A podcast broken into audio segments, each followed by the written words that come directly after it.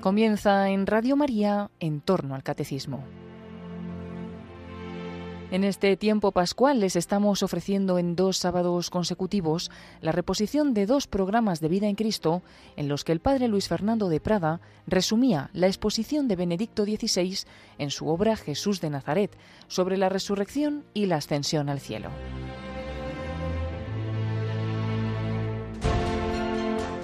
Un cordial saludo, querida familia de Radio María. Aquí estamos otro día más para hacer nuestras reflexiones teológico-espirituales, pero que no son nuestras, que estamos siguiendo, como en el programa anterior, el libro de Joseph Ratzinger, Benedicto XVI, Jesús de Nazaret.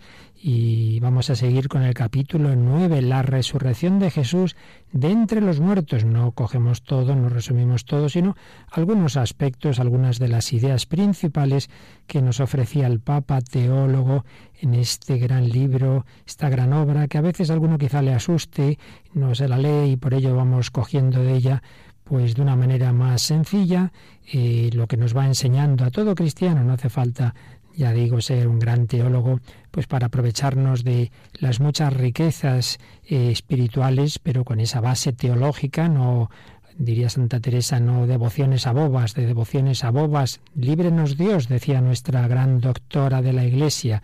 Nuestra devoción, nuestra espiritualidad debe basarse en la fe, en la verdadera teología. Es lo que buscamos en las reflexiones de estos programas. Pues bien, en este capítulo 9, que ya tratábamos el día pasado, el último apartado es un resumen que nos viene también a nosotros muy bien para resumir lo que veíamos en ese programa anterior, la naturaleza de la resurrección y su significación histórica. Hablaba ahí el Papa Benedicto XVI. Pues es lo que vamos nosotros también a ver ahora en primer lugar. Em, ¿Cuáles eran los puntos eh, que, que resumen todo lo que vimos anteriormente? Pues el Papa en mérito los explica así. Primero, Jesús no es alguien que haya regresado a la vida biológica normal y que después, según las leyes de la biología, deba morir nuevamente cualquier otro día. Ya lo decíamos, la resurrección no es volver a la vida de antes, como en el caso de Lázaro. En segundo lugar, Jesús no es un fantasma, no es un espíritu, no es uno que en realidad pertenece al mundo de los muertos, aunque estos puedan de algún modo manifestarse en el mundo de la vida. Por eso hay apariciones en que Jesús dice que no, que no soy un fantasma, tranquilos, que soy yo, mirad mis manos y mis pies. No es un fantasma, no es un espíritu, no es alguien de ese mundo de los muertos. En tercer lugar, tampoco los encuentros con Jesús resucitado son meras experiencias místicas en las que el espíritu humano viene elevado por encima de sí mismo y percibe el mundo de lo divino y lo eterno para luego volver al horizonte normal de su existencia. No, no. Esa experiencia mística es una superación momentánea del ámbito del alma y de sus facultades perceptivas, pero no es un encuentro con una persona que se acerca a mí desde fuera. Tenemos muy claro en San Pablo, eh, enseñaba, escribía Benedicto XVI, la distinción entre las experiencias místicas de las que nos habla, por ejemplo, en la segunda carta a los Corintios capítulo 12, habla de esa elevación al tercer cielo, distingue muy claramente esas experiencias místicas de su encuentro con el resucitado en el camino de Damasco, que fue un acontecimiento que se dio en la historia, un encuentro con una persona viva, que había alrededor de Pablo personas que estaban viendo lo que ahí estaba ocurriendo, aunque no vieran la visión, pero ocurre en la historia, ocurre en un lugar del camino de Damasco. Son pues distinciones muy importantes. En definitiva, según todos estos datos bíblicos, ¿qué podemos decir sobre la naturaleza peculiar de la resurrección de Cristo? Pues que es un acontecimiento dentro de la historia, pero que por otro lado quebranta el ámbito de la historia, va más allá de ella, está dentro de la historia, pero por otro lado la supera. Y Benedicto XVI ponía el ejemplo, el lenguaje eh, analógico de una especie de salto cualitativo, lenguaje típico del, de la evolución, un salto cualitativo radical en el que se entreabre una nueva dimensión de la vida de ser hombre. Se puede ser hombre de otra forma, en un salto cualitativo radical, se entra en una nueva dimensión, Jesús entra en una nueva dimensión y al entrar Él nos va a abrir la puerta también a nosotros cuando llegue nuestra resurrección. Más aún, añade el Papa, la materia misma es transformada en un nuevo género de realidad. El hombre Jesús, con su mismo cuerpo, pertenece ahora totalmente a la esfera de lo divino y eterno. El hombre Jesús con su mismo cuerpo. Claro, es verdad que siempre ha estado unido a esa persona divina del Verbo, pero antes de la resurrección el cuerpo no se le veía transfigurado, no se le veía divinizado, salvo en algunos momentos puntuales como precisamente la transfiguración. Pero ahora ya, de ahora en adelante, como dijo Tertuliano, espíritu y sangre tienen sitio en Dios. Qué expresión tan fuerte. Espíritu y sangre tienen sitio en Dios. Aunque el hombre por su naturaleza es creado para la inmortalidad, es ahora, sólo ahora, el lugar de su alma inmortal, es cuando eh, se encuentra, encuentra su espacio, cuando su alma inmortal encontrará su espacio, esa corporeidad en la que la inmortalidad adquiere sentido en cuanto comunión con Dios y con la humanidad entera reconciliada. Y aquí Joseph Ratzinger recordaba diversas citas de las cartas de la cautividad de San Pablo a los colosenses y a los efesios, que nos hablan del cuerpo cósmico de Cristo, indicando que ese cuerpo transformado es el lugar en el que los hombres entran en la comunión con Dios y entre ellos, y así pueden vivir definitivamente en la plenitud de la vida indestructible. Y esto, por supuesto, no debe hacernos dudar, no debemos maravillarnos de que esto supere lo que podemos imaginar. No faltaría más que, que Dios tiene infinitos recursos para hacer cosas que superan nuestra capacidad. Así pues, es muy importante tener claro esto, que con la resurrección de Jesús no ha sido revitalizada una persona cualquiera fallecida en algún momento, sino que con ella se ha producido un salto en el ser, un salto ontológico que afecta al ser como tal. Se ha inaugurado una dimensión que nos afecta a todos. Y esa dimensión ha creado para todos nosotros un nuevo ámbito de vida, del ser con Dios. Así pues, una idea muy importante. La resurrección de Cristo inaugura una nueva forma del ser, el ser glorioso, el ser resucitado, el tener un cuerpo, pero en esa dimensión de la resurrección gloriosa. Y a partir de este punto aborda el autor la cuestión sobre la resurrección como acontecimiento histórico. Por un lado, la esencia de la resurrección consiste precisamente en que contraviene la historia, en que inaugura una nueva dimensión, como acabamos de decir, una dimensión que solemos llamar escatológica. La resurrección da entrada al espacio nuevo que abre la historia más allá de sí misma y crea lo definitivo. En este sentido, en este sentido, es verdad, apunta Joseph Ratzinger, que la resurrección no es un acontecimiento histórico del mismo tipo que el nacimiento o la crucifixión de Jesús. Pero, por otro lado, también hay que decir que no está simplemente fuera o por encima de la historia. Supera la historia, pero tiene su inicio en la historia y hasta cierto punto le pertenece. En definitiva, va más allá de la historia, pero ha dejado su huella en la historia. Por eso, por eso puede ser refrendada por testigos. De hecho, la predicación apostólica, con su entusiasmo, con su audacia, sería impensable sin un contacto real de los testigos con el fenómeno totalmente nuevo e inesperado que les llegaba de fuera, que consistía en la manifestación de Cristo resucitado y en el hecho de que hablara con ellos.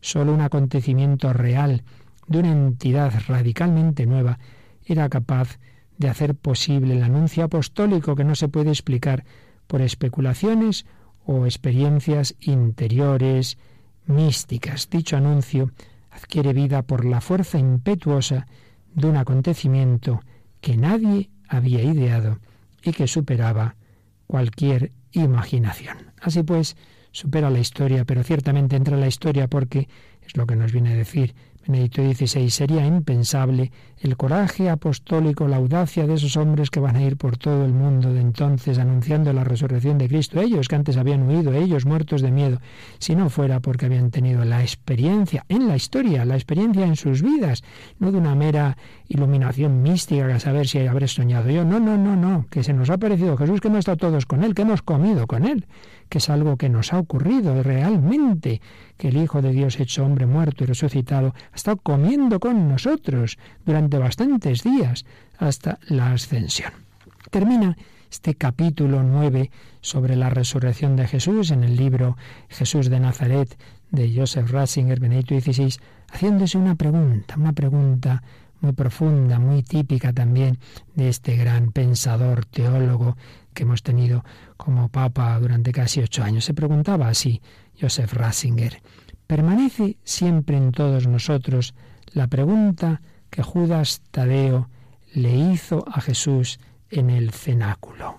Señor, ¿qué ha sucedido para que te muestres a nosotros y no al mundo? ¿Qué ha ocurrido para que te muestres a nosotros y no al mundo? Y sigue escribiendo Joseph Ratzinger, sí, porque no te has opuesto con poder a tus enemigos que te han llevado a la cruz, porque no les has demostrado con vigor irrefutable que tú eres el viviente, el Señor de la vida y de la muerte, ¿por qué te has manifestado solo a un pequeño grupo de discípulos? Pero añadía eh, Benedicto XVI, esta pregunta no se limita solamente a la resurrección, sino en general a todo el modo en que Dios se revela al mundo. ¿Por qué Dios se reveló solo a Abraham? ¿Por qué no a los poderosos del mundo? ¿Por qué no solo al pequeño pueblo de Israel y no de manera inapelable a todos los pueblos de la tierra? Es una pregunta que yo creo que nos hacemos todos. ¿Por qué el Señor nos aparecerá a todo el mundo? Y así todo el mundo tiene que creer, que todo el mundo le vea, que sea una cosa gloriosa, un milagro espectacular, y entonces ya verás tú cómo se convierte este y el otro y el de más allá. Y respondía Benedicto XVI, es propio del misterio de Dios actuar de manera discreta. Solo poco a poco va construyendo su historia en la gran historia de la humanidad. Se hace hombre, pero de tal modo que puede ser ignorado por sus contemporáneos, por las fuerzas de renombre en la historia. Padece y muere, y como resucitado quiere llegar a la humanidad solamente mediante la fe de los suyos a los que se manifiesta. No cesa de llamar con suavidad a las puertas de nuestro corazón y si le abrimos, nos hace lentamente capaces de ver. Si le abrimos, nos hace lentamente capaces de ver. Pero, añadía Joseph Ratzinger, ¿no es este acaso el estilo divino? No arrollar con el poder exterior, sino dar libertad, ofrecer y suscitar amor. Y lo que aparentemente es tan pequeño, ¿no es tal vez, pensándolo bien, lo verdaderamente grande? ¿No emana tal vez de Jesús un rayo de luz que crece a lo largo de los siglos, un rayo que no podía venir de ningún simple ser humano, un rayo a través del cual entra realmente en el mundo el resplandor de la luz de Dios. El anuncio de los apóstoles podría haber encontrado la fe y edificado una comunidad universal si no hubiera actuado en él la fuerza de la verdad. Y termina este capítulo con este precioso párrafo. Si escuchamos a los testigos con el corazón atento y nos abrimos a los signos con los que el Señor da siempre fe de ellos y de sí mismo, entonces lo sabemos. Él ha resucitado verdaderamente. Él es el viviente. A Él nos encomendamos en la seguridad de estar en la senda justa. Con Tomás metemos nuestra mano en el costado traspasado de Jesús y confesamos, Señor mío y Dios mío. Pues vamos también nosotros a confesarlo, Señor mío y Dios mío, Creemos en ti, creemos en ti, no nos hace falta ese milagro espectacular, no hace falta que te me aparezcas, dichosos los que crean sin haber visto. Creemos en ti, Jesús, queremos ser el pueblo de la Pascua, el pueblo que cree en tu resurrección.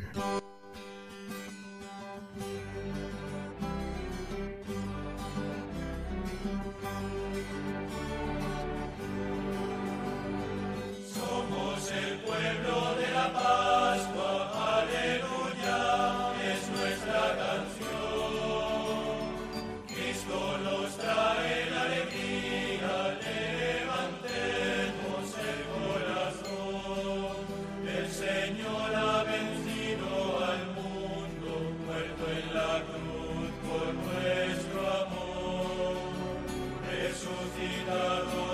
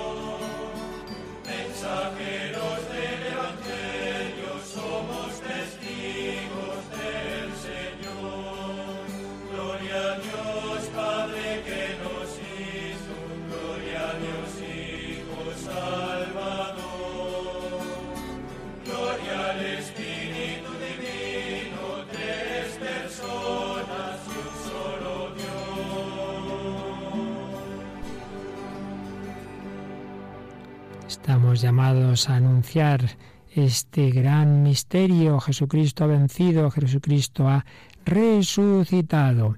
Pues bien, seguimos con este resumen sencillo, pero seguro que provechoso del libro Jesús de Nazaret eh, del Papa emérito Benedicto XVI, Joseph Ratzinger, que escribió hace ya algunos años, pero que sigue teniendo grandísimo valor teológico y espiritual.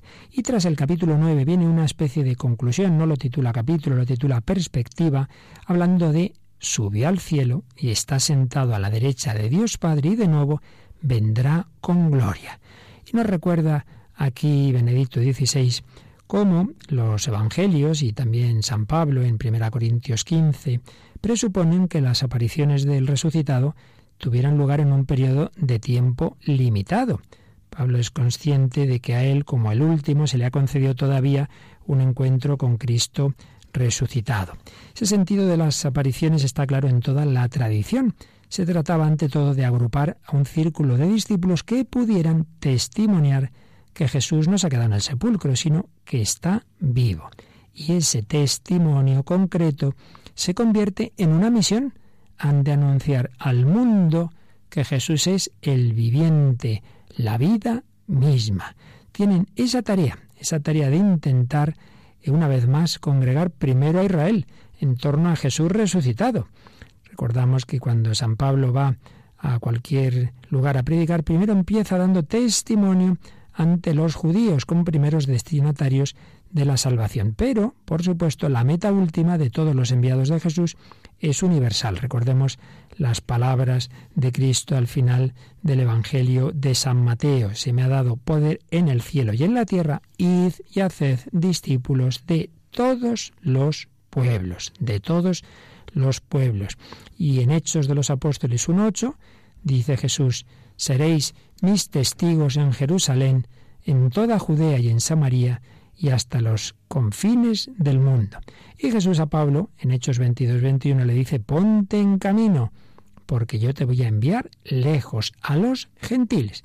Así pues, los apóstoles y San Pablo asociado a ellos tienen esa misión, anunciar hasta los confines del mundo que Jesús ha resucitado. También, también forma parte del mensaje de los testigos anunciar que Jesús volverá, que vendrá de nuevo para juzgar a vivos y muertos y para establecer definitivamente el reino de Dios en el mundo.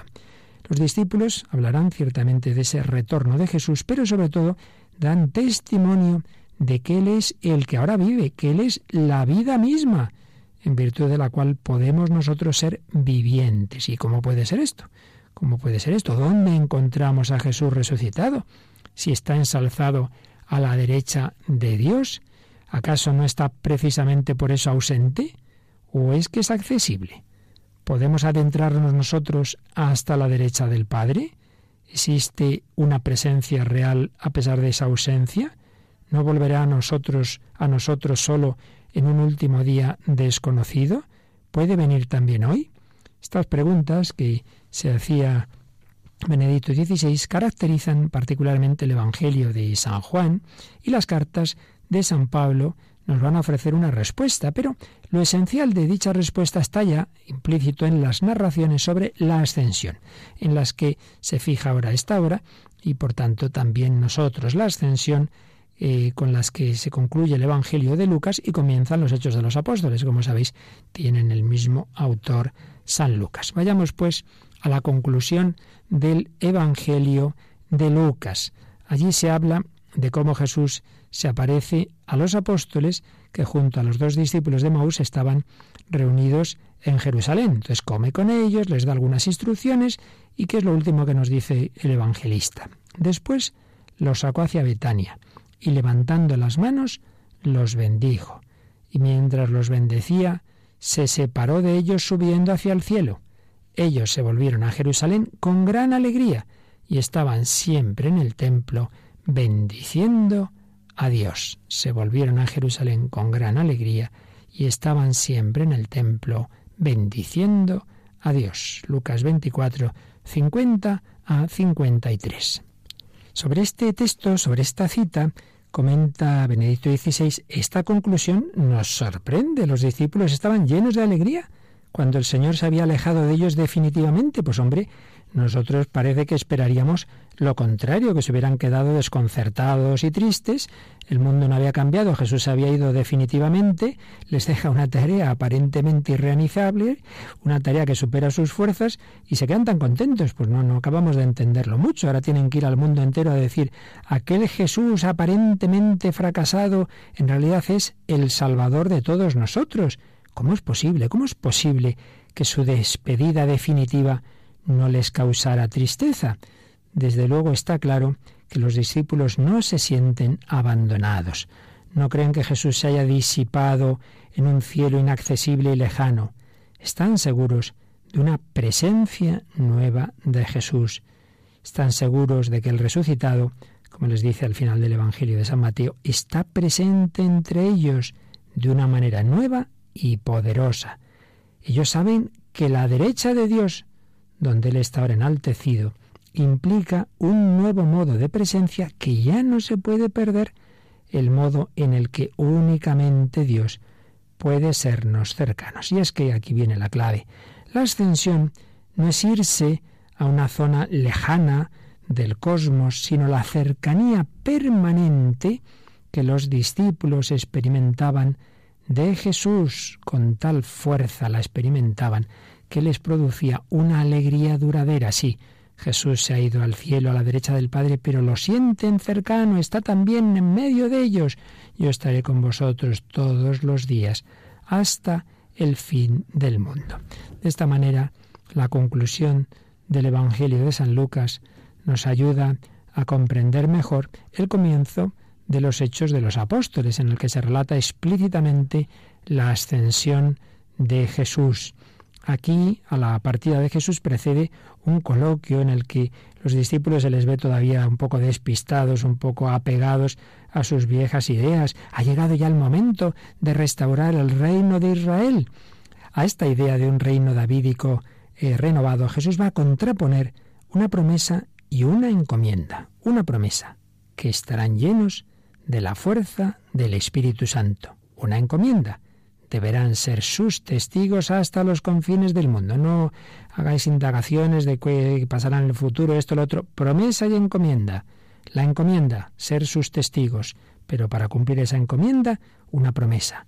Estarán llenos de la fuerza del Espíritu Santo. No hacer conjeturas sobre la historia, no tener fija la mirada en el futuro desconocido. Venga, vamos a trabajar. El cristianismo es presencia, don y tarea estar contentos por la cercanía interior de Dios y apoyados en ella contribuir a dar testimonio en favor de Jesucristo. En este contexto aparece ese símbolo muy bíblico de la nube.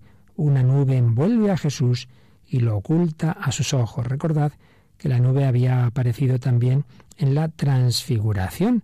Una nube luminosa se posó sobre Jesús y los discípulos, pero también está implícita en el encuentro, en el diálogo, la anunciación de María y Gabriel, pues Gabriel le dice que el poder del Altísimo la cubrirá con su sombra. Nos hace pensar en la tienda sagrada del Señor en la antigua alianza, en la cual la nube era la señal de la presencia de Yahvé, que también en forma de nube va a ir delante de Israel durante su peregrinación por el desierto, aquella columna de nube que iba guiando al pueblo de Dios por el desierto. Es pues un símbolo presente en la escritura. Y esta observación sobre la nube en la ascensión sin duda tiene un carácter también teológico. Nos está presentando la desaparición de Jesús no como un viaje hacia las estrellas, sino como un entrar en el misterio de Dios. La nube nos habla de Dios, de la gloria de Dios. Se alude a un orden de magnitud completamente diferente, no es otro sitio del universo, es otra dimensión del ser, otra dimensión del ser. Por otro lado, el Nuevo Testamento, desde los Hechos de los Apóstoles hasta la carta a los Hebreos, haciendo referencia al famoso Salmo 110, describe el lugar, entre comillas, al que Jesús se ha ido con una nube como un sentarse a la derecha de Dios o un estar a la derecha de Dios. Obviamente, insistimos, no se refiere a un espacio cósmico lejano en el que Dios habría erigido su trono y entonces ahí le pone un puesto a Jesús. No, Dios no está en un espacio junto a otros espacios. Dios es Dios. Él es el presupuesto y el fundamento de toda dimensión espacial existente. No forma parte de ella. Es su fundamento, pero no forma parte de ella. La relación de Dios con todo lo que tiene espacio es la de Dios y creador. Su presencia no es espacial, es una presencia divina. Y estar sentado a la derecha de Dios significa participar de la soberanía propia de Dios sobre todo espacio. Recordemos aquella disputa de Jesús con los fariseos cuando Jesucristo cita el Salmo 110 y le da una nueva interpretación a la idea del Mesías como nuevo David, con un nuevo reino davídico, él contrapone una visión más grande de aquel que ha de venir. El verdadero Mesías no es el hijo de David, sino el Señor de David. No se sienta sobre el trono de David, sino sobre el trono de Dios. Así pues, el Jesús que se despide no va a una parte en un astro lejano, sino que entra en la comunión de vida y poder con el Dios viviente, en la situación de superioridad de Dios sobre todo espacio. Por eso, en realidad, no se ha marchado, sino que en virtud del poder de Dios está siempre presente junto a nosotros y por nosotros. Recordad que en la última cena Jesús dirá, me voy y vuelvo a vuestro lado. Aquí está sintetizada, dice Joseph Ratzinger, la peculiaridad del irse de Jesús, que es al mismo tiempo su venir, y con eso queda explicado el misterio cerca de la cruz, la resurrección y la ascensión. Su irse es un venir un nuevo modo de cercanía, de presencia permanente, que por otro lado Juan pone en relación con la alegría de la que antes hemos oído hablar en el Evangelio de Lucas. Puesto que Jesús está junto al Padre, no está lejos, sino cerca de nosotros. Y fijaos, esto es muy importante, ya no se encuentra en un solo lugar del mundo. Antes de la ascensión, antes de la resurrección, ¿dónde está Jesús? Pues mira, está en Cafarnaum, no, está en Belén, no, está en Jerusalén. Había que ir a un sitio, al único sitio donde estaba. Ahora ya no es así. Ahora Jesús, con su poder, supera todo espacio, está presente al lado de todos, todos lo podemos invocar. Y Jesús está presente en la última aldea de la última selva donde está un misionero celebrando la Eucaristía, y está en Madrid, y está en Roma, y está en África, y está en Corea. Jesús está presente como el Hijo del Hombre resucitado, glorioso, su corporalidad está totalmente divinizada en esa gloria eh, a la derecha del Padre. Hay un relato muy bonito, recordaréis, en la vida de Jesús, en el que de alguna manera estaba anticipada esta forma de cercanía de Cristo. Es cuando Jesús había quedado, eh, después de una multiplicación de los panes, se había quedado despidiendo a la muchedumbre y había enviado a los discípulos ya eh, que fueran por delante a la otra orilla en la barca. Los discípulos están solos en la barca, tienen el viento en contra, el mar agitado, están amenazados por la fuerza de las olas y Jesús se había quedado haciendo oraciones ya de noche y está lejos haciendo oración en su monte. Parece que está lejos, parece que no les ve, parece que están totalmente separados, pero como él está siempre unido al Padre, los ve. Y porque los ve, va a ir caminando hacia ellos sobre el mar, va a caminar sobre el mar, va a subir a la barca con ellos y va a hacer posible la travesía hasta su destino. Pues bien, comenta Benedicto XVI, esta es una imagen para el tiempo de la Iglesia. El Señor está en el monte del Padre. Por eso nos ve, siempre nos ve. Está a la derecha del Padre, pero viéndonos siempre. Por eso puede venir en cualquier momento a la barca de nuestra vida. Qué aplicación tan bella hace aquí Benedicto XVI de esa escena. Ese Jesús que estaba orando y que fue caminando hacia la barca de los discípulos es el Jesús que ahora también viene a nuestra vida y viene también a la barca de la Iglesia, aunque ésta tenga viento contrario de la historia, precisamente cuando Después de escribir este libro, él presentaba su renuncia. Una de las últimas palabras que dijo era esta, tranquilos, que la iglesia no es mía, que esto es de Cristo, que esto es del Espíritu Santo, que esto sigue, que el que lleva la iglesia es Jesús resucitado, otro vendrá, ya se ha sido, que va guiando en nombre de Cristo la iglesia como lo hizo el antes y antes, como lo hizo San Juan Pablo II. Es Jesús resucitado quien nos guía. Él siempre está con nosotros. Muchas veces tenemos la impresión de que la barca de la iglesia se hunde. No, no, tranquilos. El Señor está presente y viene en el momento oportuno. Eso sí, muchas veces nos deja pasarlo un poco mal. Parece que la barca se hunde, pero no es así. El Señor siempre está con nosotros. El Señor es nuestro pastor, siempre cuida de sus ovejas. Yo conozco a mis ovejas, las llamo por su nombre. Mis ovejas escuchan mi voz. Vamos a meditar un poquito todo esto que estamos resumiendo, que estamos leyendo en este precioso libro Jesús de Nazaret de Joseph Ratzinger Benedicto XVI, mirando a Jesús, nuestro buen pastor que ha dado la vida por sus ovejas, ha muerto y ha resucitado por cada uno de nosotros.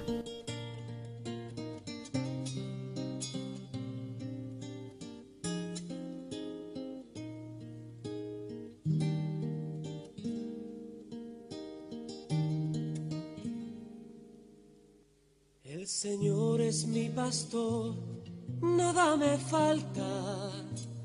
El Señor es mi pastor.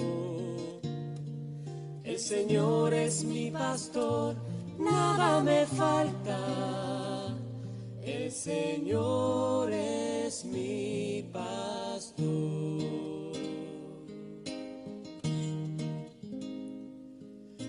Praderas reposa mi alma, en su agua descansa mi sed. Él me guía por senderos justos, por amor, por amor de su nombre. Aunque pase por valles oscuros, ningún mal, ningún mal temeré. Porque sé que el Señor va conmigo, su callado sostiene mi fe. El Señor es mi pastor, nada me falta. El Señor es mi pastor. El Señor es mi pastor, nada me falta. El Señor es mi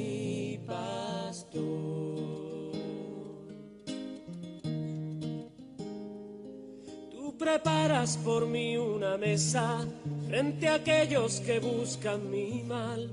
Con aceite me ungiste, Señor, y mi copa rebosa de ti. Gloria a Dios Padre Omnipotente y a su Hijo Jesús el Señor y al Espíritu que habita en el mundo por los siglos eternos. Amén. El Señor es mi pastor, nada me falta. El Señor es mi pastor.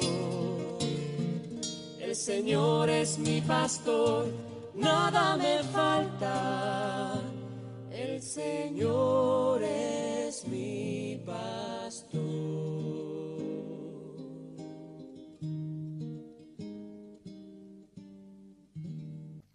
El Señor es mi pastor, nada me falta. Pero ahora Jesús es pastor de una forma distinta como lo fue en su vida terrena. Y eso aparece también en la aparición a María Magdalena. Es curioso que cuando ya María Magdalena lo reconoce y se agarra a los pies de Jesús, lo quiere retener y el Señor le dice, suéltame, que todavía no he subido al Padre. Esto nos puede sorprender, es como decir, precisamente ahora, ahora que, que lo tiene delante, que ya puede tocarlo, eh, lo puede tener consigo y entonces eh, ahora le dice el Señor, no, no, no, ahora no, ahora no me toques, ahora no me retengas. Eh, pero si va a ser después cuando no va a poder tocarlo, cuando ya esté junto al Padre.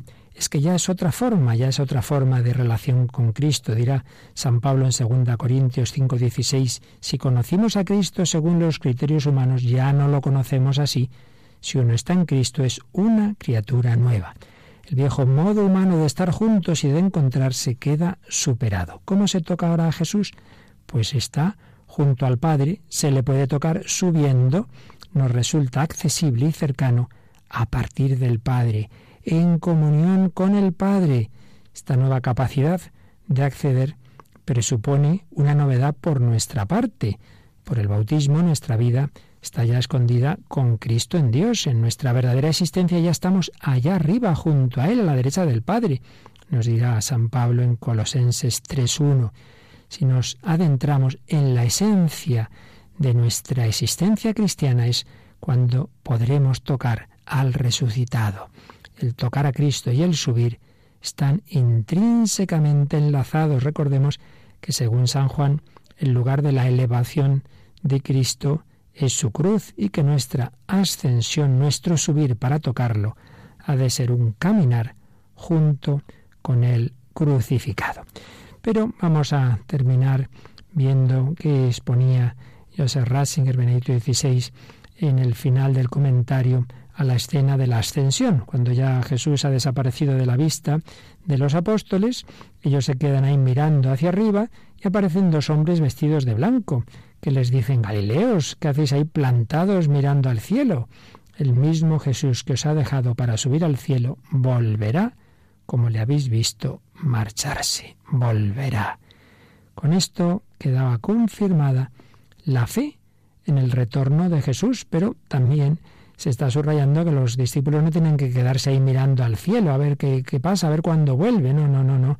Tienes que ir a dar testimonio de Cristo hasta los confines de la tierra. Pero ciertamente está ese punto central de nuestra fe y de nuestra esperanza. Creemos y esperamos el retorno de Cristo. El que se ha hecho carne y permanece hombre, el que ha inaugurado para siempre en Dios el puesto del ser humano, llama a todo el mundo a entrar en los brazos abiertos de Dios, para que al final Dios se haga todo en todos, y el Hijo pueda entregar al Padre al mundo entero, asumido en él. Qué párrafo tan bello nos ofrece aquí Joseph Ratzinger.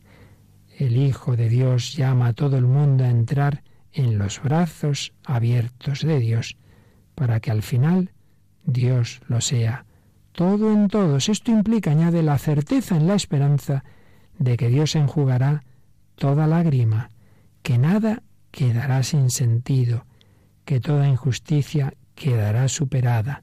La victoria del amor será la última palabra en la historia del mundo. Así pues, hay que trabajar, hay que evangelizar, pero a la vez hay que tener esa mirada puesta en la segunda venida de Cristo con esperanza y como actitud de fondo para el tiempo intermedio, hasta que vuelva Jesús, que se nos pide a los cristianos la vigilancia, que significa, por un lado, que no nos encerremos en el momento presente, que no nos abandonemos a las cosas tangibles, sino que levantemos la mirada más allá de lo momentáneo, de las urgencias de cada día.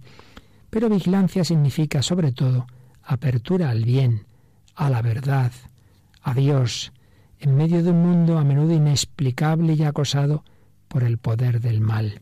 Significa que el hombre busque con todas las fuerzas hacer lo que es justo, no viviendo según sus propios deseos, sino según la orientación de la fe, es lo que Jesús había explicado en las parábolas escatológicas, como la del siervo vigilante, las vírgenes necias y las prudentes. Así pues, vigilancia. Pero se pregunta Benedicto XVI, ¿cuál es nuestra situación? ¿Realmente esperamos de buena gana a Cristo? ¿Lo esperamos sí o no? Nos recordamos de cómo termina el Apocalipsis, termina con esa promesa del retorno del Señor e implorando que se cumpla. El que atestigua esto responde, responde así, sí, yo vengo pronto, vengo enseguida, amén. Ven, Señor Jesús, sí, vengo enseguida, ven, Señor Jesús. Comenta Benedicto XVI, es la oración de la persona enamorada que en la ciudad asediada y oprimida por tantas amenazas y los horrores de la destrucción, espera con afán la llegada del amado, que tiene el poder de romper el asedio y traer la salvación. Qué ejemplo tan bonito. La persona enamorada que está en la ciudad asediada, que está a punto de caer y que espera al amado, que tiene el poder de romper ese asedio es el grito lleno de esperanza que anhela la cercanía de Jesús en una situación de peligro en la que sólo Él puede ayudar. Recordemos como San Pablo, al final de la primera carta a los Corintios, pone esa oración que mm, según se escriba, dicen los expertos, según se divida, puede significar dos cosas muy parecidas pero distintas. Me refiero a la expresión marana ta, marana ta o maran ata. En el primer modo sería ven Señor, en el segundo el Señor viene. Ven Señor o el Señor viene. Bueno, en realidad las dos cosas las podemos ver unidas. La peculiaridad de la espera cristiana de la llegada de Jesús es al mismo tiempo el grito ven y la certeza llena de gratitud, Él viene. Le pedimos que venga y a la vez sabemos que Él viene. El Señor viene, pero ven Señor Jesús. Bueno, viene de una forma, está ya presente en medio de nosotros, viene litúrgicamente, viene sobre todo en la Eucaristía. Es esa forma intermedia de la que nos hablará San Bernardo, la venida intermedia en espera de la segunda. El que me ama guardará mi palabra y mi Padre lo amará, y vendremos a Él y haremos morada en Él. Hay una venida del Padre y del Hijo. Es la escatología del presente, ahora, en esta vida, antes de la venida definitiva, antes de la parusía, en este tiempo intermedio, hay esa venida del Padre y del Hijo, y implícitamente, obviamente, también del Espíritu Santo. Viene la Santísima Trinidad a morar en el alma. Hay diversas modalidades de esta venida intermedia. El Señor viene en su palabra, viene en los sacramentos, muy particularmente en la Eucaristía, viene, entra en mi vida mediante palabras o acontecimientos. Y hay también modalidades peculiares de dicha venida que hacen época. Decía Benedicto XVI en este sentido, el impacto de los grandes santos, por ejemplo, en los siglos XII y XIII, Francisco y Domingo, San Francisco de Asís, Santo Domingo de Guzmán, pues a través de ellos Cristo entró de nuevo en la historia, hizo valer de nuevo su palabra y su amor. Un modo con el que renovó la Iglesia. Y algo parecido, añadía, podemos ver en los santos del siglo XVI, Teresa de Jesús, Juan de la Cruz, Ignacio de Loyola, Francisco Javier. Por cierto, todos los que aquí cita el Papa son españoles. Todos ellos llevan consigo nuevas irrupciones del Señor en la historia confusa de aquel siglo que andaba a la deriva, alejándose de él. Su misterio, su figura, aparece nuevamente, se hace presente de un modo nuevo su fuerza, que transforma a los hombres y plasma la historia. Así pues, también esa forma de venida a través de los santos, particularmente de estos grandes santos con los que Dios ha entrado en la historia de una manera tan potente. Por tanto, va concluyendo este libro, este capítulo y este libro, Jesús de Nazaret, en este volumen sobre la pasión y resurrección de Cristo. ¿Podemos orar por la venida de Jesús? ¿Podemos decir con sinceridad, Maránata, ven Señor Jesús? Sí, podemos y debemos. Pedimos anticipaciones de su presencia renovadora del mundo. En momentos de tribulación personal le imploramos, ven Señor Jesús, Acoge mi vida en la presencia de tu poder bondadoso. Ven, Señor Jesús, le rogamos que se haga cercano a los que amamos, por los que estamos preocupados. Ven, visita a esta persona, a este hijo mío, este familiar, a este amigo. Le pedimos que se haga presente con eficacia en su iglesia. Pero ¿por qué no le pedimos también que nos dé hoy nuevos testigos de su presencia en los que él mismo se acerque a nosotros? Pues sí, lo ha hecho. También lo ha hecho también en el siglo XX y XXI el Señor nos va dando santos, nos ha dado y lo hemos vivido, pues esos santos papas como Juan XXIII, como Juan Pablo II, Dios se hizo presente a través de ellos. Vamos a seguirle pidiendo santos así. Y esta oración, dice Benedicto XVI, que no apunta directamente al fin del mundo, pero que es una verdadera súplica de su venida, conlleva toda la amplitud de aquella otra oración que él mismo nos enseñó en el Padre Nuestro. Venga a nosotros tu reino. Venga a nosotros tu reino. Ven, Señor Jesús. Y termina este libro como termina la escena de la ascensión, recordando que Jesús, al subir al cielo, los bendecía. Bendecía a sus apóstoles. Jesús se va de esta tierra bendiciendo y permanece en la bendición. Sus manos quedan extendidas sobre este mundo. Las manos de Cristo que bendicen son como un techo que nos protege, pero son al mismo tiempo un gesto de apertura que desgarra el mundo para que el cielo penetre en él y llegue a ser en él una presencia. En el gesto de las manos que bendicen se expresa la relación duradera de Jesús con sus discípulos, con el mundo. En el marcharse, Él viene para elevarnos por encima de nosotros mismos y abrir el mundo a Dios. Por eso los discípulos pudieron alegrarse cuando volvieron de Betania a casa. Por la fe sabemos que Jesús, bendiciendo, tiene sus manos extendidas sobre nosotros. Esta es la razón permanente de la alegría cristiana. Es la última frase de este precioso libro, Jesús de Nazaret, el volumen que trata de la pasión y resurrección de Jesucristo. Jesús bendiciendo tiene sus manos extendidas sobre nosotros y esa es la razón permanente de la alegría cristiana. Vamos a disfrutar de esa alegría, vamos a pedir al Señor vivir en esa alegría, en esa esperanza, sabiendo que Jesús es esa bella flor que había muerto, pero ahora está junto al Padre y desde allí nos bendice a todos.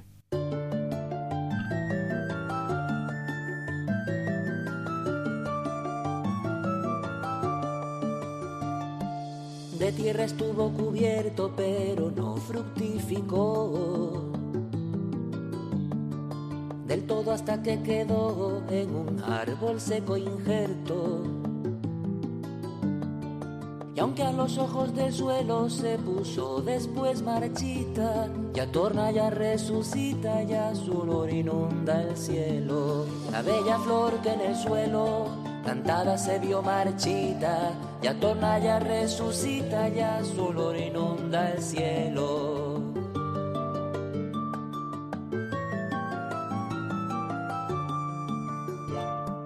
Toda es de flores la fiesta, flores de finos olores. Mas no se irá todo en flores porque flor de fruto es esta. Y mientras su iglesia grita mendigando algún consuelo, ya torna, ya resucita, ya su olor inunda el cielo. La bella flor que en el suelo cantada se vio marchita, ya torna, ya resucita, ya su olor inunda el cielo.